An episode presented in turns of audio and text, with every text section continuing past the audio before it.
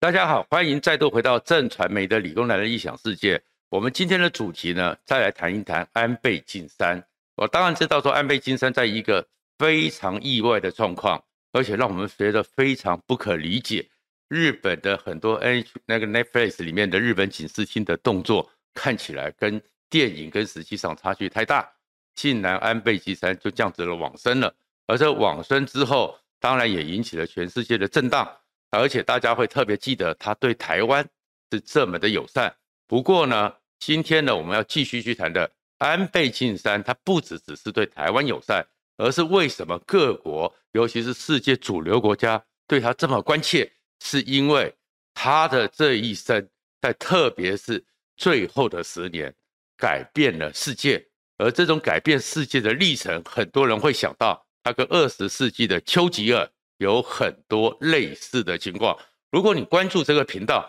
请记得按赞、分享和订阅。当然，这不是因为说啊，有很多时候是说啊，因为人往生了，所以大家都说好话。安倍晋三凭什么跟丘吉尔一样？当很多人会问，真的是这样子吗？其实最重要是什么？他和丘吉尔都是全世界里面很少有的洞察潜在危机。而且认为这个潜在危机一定发生，会造成世界上重大威胁的先行者。丘吉尔之所以在英国历史上，在全世界历史上这么的重要，那是因为当整个德国的威玛宪法产生了一个由宪法里面，由他们体制里面产生的一个让德国人觉得哎可以重新有强国梦的领袖，叫做希特勒。其实丘吉尔在一九三零年代就开始不断的向英国示警，他当时还不是首相，向英国里面示警，其实德国很危险，希特勒很危险，希特勒会造成全世界重大的危险。但是在讲了这么多年之后，最后到了一九三九年，全世界真的感受到希特勒的危险。我相信大家都知道希特勒造成世界多大的浩劫，而安倍晋三。也是在二零一二年，当那个时候的美国，当那个时候的欧洲国家还在想中国是世界市场，中国不但是世界工厂，还是世界市场，只要去不从中国可以发大财，而且呢可以是协助中国产生大量的中产阶级。美国的主流建制派还在幻想，只要中国经济崛起，只要中国中产阶级人数变多，就可以。产生所谓的和平演变，中国就会慢慢的成熟，中国就会有和平演变，中产阶级，中国就有民主精神，中国就会有所改观。只有安倍晋三最早提出中国是威胁，而他的这种中国威胁里面，他另外一个更大的贡献是什么？他能够把整个这样的一个情势，透过他的努力，在现在已经慢慢的成型，建构一个。防堵中国威胁全世界的一个防御网，也就是印太安全架构。这个地方才是为什么安倍晋三往生过世的时候，全世界那么多的国家会特别的纪念他，因为他的这个在世界上的影响力，他造成的一个先行者眼光是跟丘吉尔一样的。而另外一个状况是，当然我们知道说他在这过程中，其实那日本本来就有一个。希望跟我们台湾一样，成为正常化的国家，也就是他们的非战宪法需要有所突破。而安倍晋三更有智慧的是，把日本的单一的状况、日本的个别的利益，变成是结合到世界的局势，让它慢慢一步步推进。而这个智慧也是我们可以学习的，因为只有一个国家的目的。国际上其实会有很多其他的想法，但是你能够很聪明的、很有智慧的，把它变成是一个世界局势，结合起世界共同努力，你就会水到渠成，而且充满了正当性。首先，先回来讲了，安倍晋三他真的是最早看到整个世界局势正在变。其实，印太战略、印太架构都是我们现在常熟的名词。最早提出的人是在二零零七年八月，当时是安倍第一次当首相，他当然后面是因为胃痛、胃病的问题，当然一下子就离开了。他当时的时候上来的时候就到印度国会演讲，第一个就提出印太地区自由繁荣息息相关，所以应该要让美国、日本、印度和澳洲有一个四方的会谈。所以我们现在讲的四方会谈，最早的倡议者早在十五年前就是安倍晋三。当然，在二零零七年的那个时候，安倍提出所谓的印太地区的概念，并不完全是因为中国的威胁，而是呢，因为日本呢在二战的时候非常清楚的知道航运路线的确保是它的生命线。日本在二战当雷伊太湾打败之后，海军几乎全灭之后，巴士海峡和台湾海峡被盟军同盟国给控制之后，日本就进入了所谓的饥饿战争，他的船舰。没有油，开出去回不回来。他的战机飞出去只能装三分之一的油，所以只好当神风特攻队。他的人民要配给粮食，连天皇都要配给粮食，所以他们非常知道说，如果航运被停掉，以这个资源物资这么依赖要进口日本会很痛苦。所以印度那边一直到马六甲海峡，一直到台湾海峡、印度海洋和太平洋，这是日本的粮食、人员、物资的生命线。所以最早的时候，他只是从这个概念里面，从日本的经验里面，认为这个地方其实不能只有太平洋，印度洋这边也要结盟。而且当时中国的是胡锦涛，胡锦涛呢没有像习近平这么的狂妄自大，所以当时他提这个概念，还只是根据日本的经验。但是到了二零一二年的时候，整个我们记得钓鱼台，日本和中国开始有冲突，日本呢，的船舰，中国的船舰，中国甚至于渔船，哇，三千艘渔船去钓鱼台闹，开始紧绷的时候，所以呢，当时的安倍在十二月的时候，也是全世界第一个提出来，小心日中国的海权正要扩张，印太要想尽办法确保印太地区的自由航行权。当时其实那个时候，真的还很多人没有想到。一传统上认为中国就是个陆权国家，就是个区域强权，没有想到说中国有一天打算突破第一岛链，中国打算进入海洋，成为一个海权争霸的国家，扩张它的影响力。而安倍在二零一二年就看到了中国的海权过山，然后到了二零一三年继续提倡他的概念，印度洋和太平洋其实应该结合为一洋，因为他们太多东西不应该在一起是。传统的过去的想法，所以印太概念一直就是它连接的。所以到二零一六年正式的更缩减到叫做自由开放的印太。二零一七年说服了川普，所以把亚太地区改成印太地区。我们也看到整个太平洋司令部第七舰队现在变成印太司令部。然后到了二零二一年，那是我们台湾最有感觉的，台湾有事就是日本有事。而且开始让美国同意台湾有事，就是日本有事，让北约也开始跟着这个目标。那为什么会是这个状况呢？其实主因况当然是习近平是这个主要的推动手。习近平一上任之后呢，他可能呢就觉得自己要光荣、要伟大，所以呢，他先推翻了邓小平改革开放的时候叫做韬光养晦。邓小平给中国定的国策，永不争霸，韬光养晦。然后到了江泽民呢，斗而不破，闷声发大财。到了胡锦涛的时候，大国崛起，就是说中国呢要开始洗刷一百六十年前鸦片战争的耻辱，大国重新的崛起。但是到了习近平一上来之后，强国梦。中华民族伟大复兴的强国梦，一带一路，然后呢，南海要变成内海，东海也变成它的内海，习近平就开始狂妄自大了。而这种狂妄自大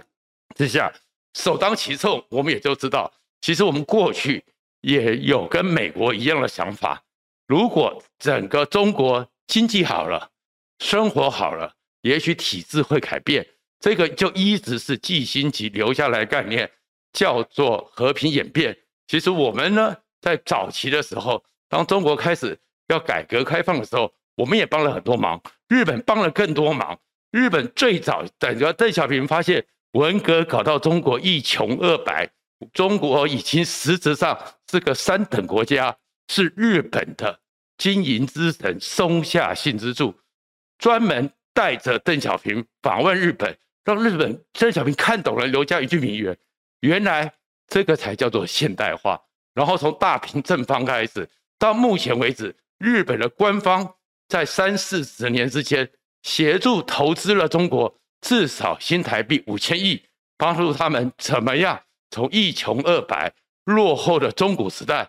基础建设该怎么建？上海宝光也是松下幸之助，上海的宝钢也是松下幸之助协助中国重新起来，所以中国一切的现代化基础。在最上层的是日本帮忙，在每个区域里面，每个执行领域是台湾帮忙，就这样慢慢一路走过来。但是最后，没想到他们没有学习到世界上的普世价值。习近平之后越来越狂妄，台湾首当其冲，日本也首当其冲。所以其实安倍晋三在提这个印太的状况之下，他也不完全只是喜欢台湾，而是他真的察觉到。中国崛起，习近平的强国梦会造成全世界多大的一个威胁？然后，当然，另外一个情况是在这样一个情况里面呢，他会做到。还有的是日本本身内部里面的一个期待。事实上，想要解决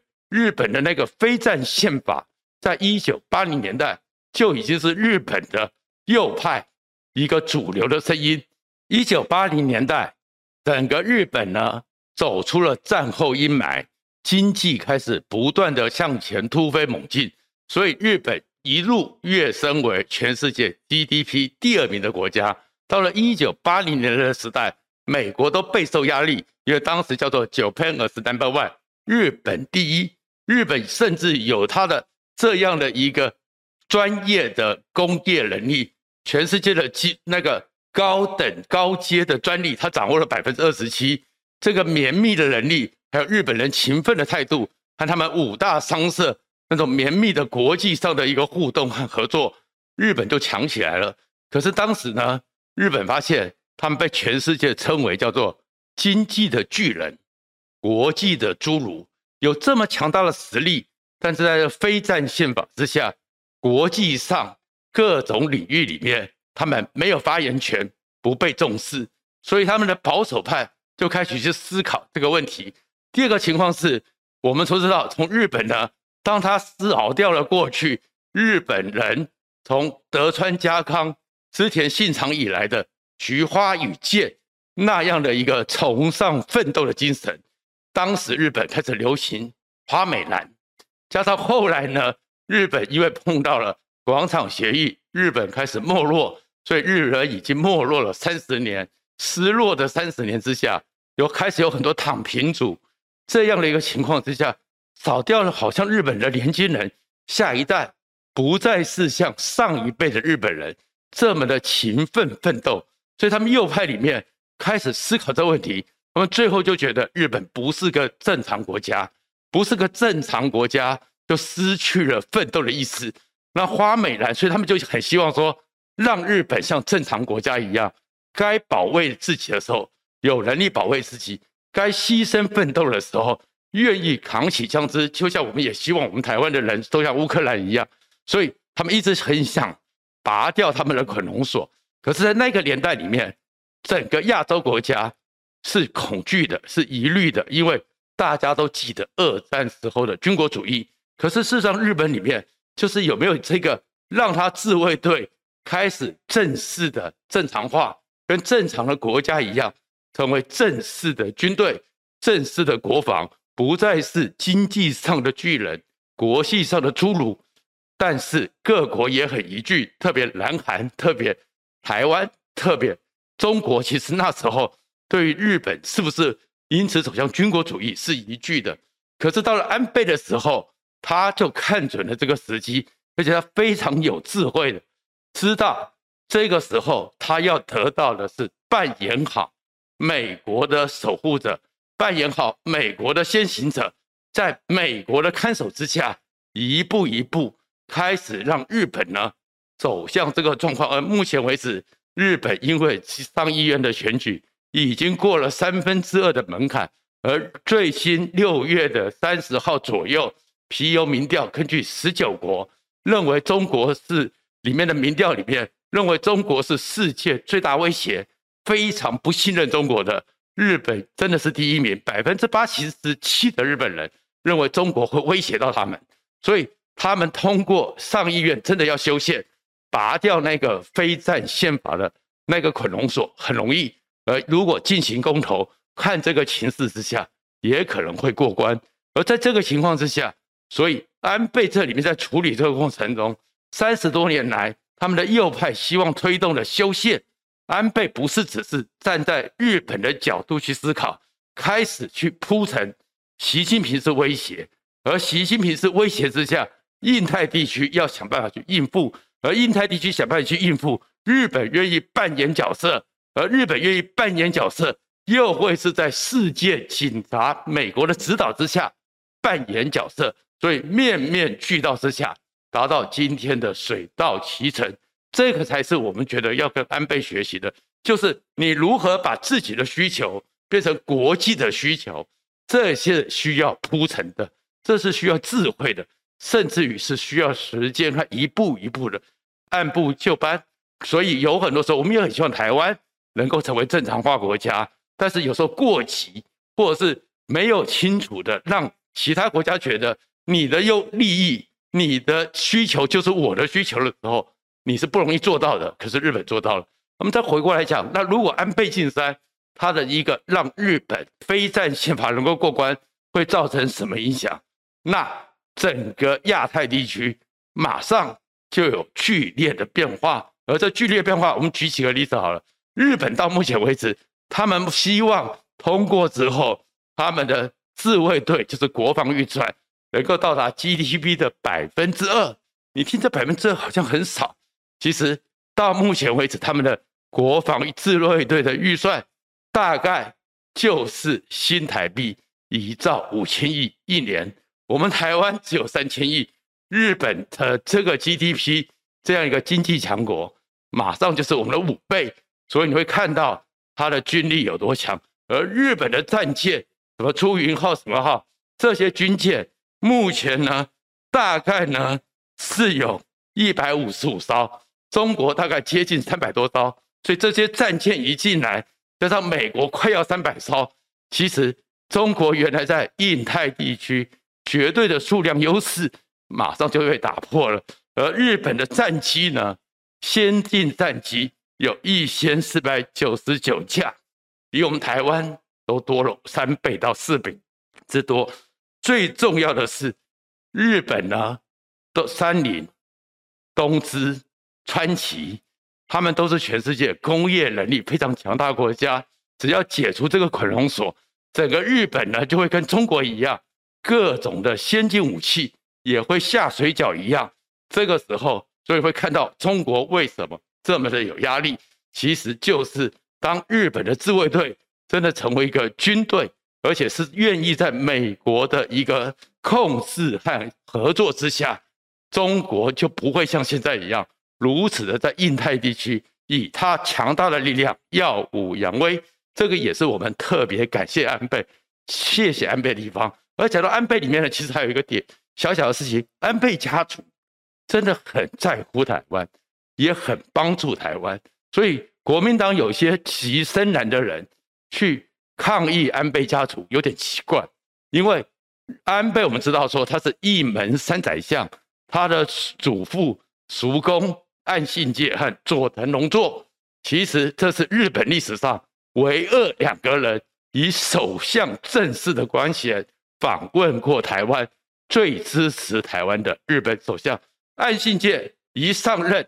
立刻在不到三个月的时间专程访问台湾，而且访问台湾的时候还协助蒋介石要反攻大陆，保卫台湾。白团，我们知道说我们在过去的时候。打八二三，还有我们的整个在台湾重新建构、保卫台湾的军力，日本的白团就是岸信介协助的。而我们现在台湾正在做国建国造，当时佐藤荣作面对田中角荣的压力，他有一年半的时间，用他的力量找了川崎，找了三菱，找了三支，帮台湾本来就在五十年前就要帮我们做潜水艇，这图案也画好了，场地也准备好了，甚至设备都准备好了，只是因为。他最后败给了田中角荣，才没有这个梦想。所以其实安倍家族关切台湾，因为他们共同的特色就是反共。那现在蒋介石也是反共，台湾也是反共，这才是我们为什么一直跟安倍家族感情交往不错的核心关键。谢谢大家。